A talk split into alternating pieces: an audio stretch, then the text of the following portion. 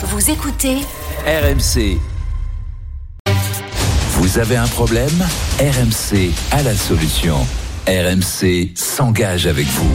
Et ce matin, c'est Marilyn Notman qui nous rejoint. Bonjour Marilyn. Bonjour Charles, bonjour Estelle et bonjour à tous. Alors aujourd'hui, Marilyn, on parle des langues régionales. Oui, avec Gianni qui nous écrit Écoutez. Bien bonjour, moi c'est Gianni, mani 22 ans et que bien content Wezot. Traduction Bonjour, moi c'est Gianni, j'ai 22 ans et je suis content de vous rencontrer. Ah, bonjour Gianni.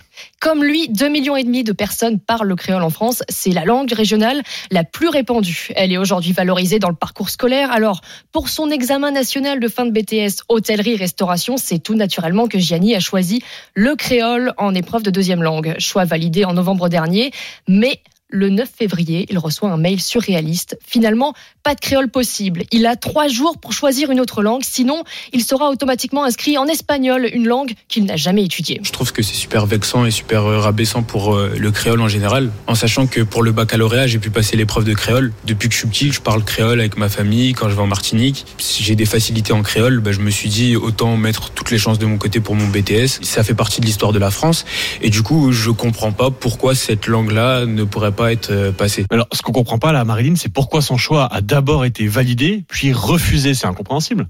C'est assez simple et à la fois absurde. En fait, le BTS de Gianni ne propose pas d'épreuve de créole. Pourtant, cette option apparaissait bien sur la plateforme de l'enseignement supérieur Cyclade. Tous les étudiants doivent s'inscrire. Il y a eu un loupé de ce côté-là, admet le centre Ah d'examen. bah oui, oui, c'est le moins qu'on Eh oui. puisse dire. Oui. Et à notre connaissance, deux autres candidats sont concernés. Et nous avons découvert que le bug logiciel existait déjà l'année dernière et n'a donc pas été résolu. Bon, admettons, admettons Marilyn, mais pourquoi le créole n'est pas tout simplement reconnu dans le BTS de Gianni alors qu'il devrait en théorie l'être? Eh bien, Charles, malgré tous les efforts que nous avons déployés, personne n'a été en mesure de nous l'expliquer. Ni le centre d'examen de Créteil, dont dépend Gianni, ni les ministères de l'Éducation nationale, ni celui de l'enseignement supérieur.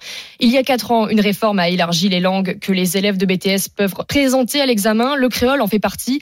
Depuis 2021, une loi protège même ces langues régionales. Oui. Et c'est donc en toute logique que la réforme devait s'appliquer pour le BTS de Gianni.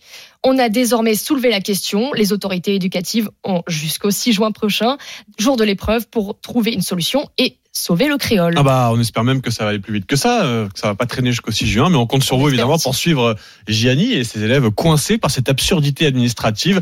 Marie Notman, et on rappelle l'adresse d'ailleurs pour vous contacter comme l'a fait Gianni, c'est le mail hein, RMC avec vous, at rmc.fr.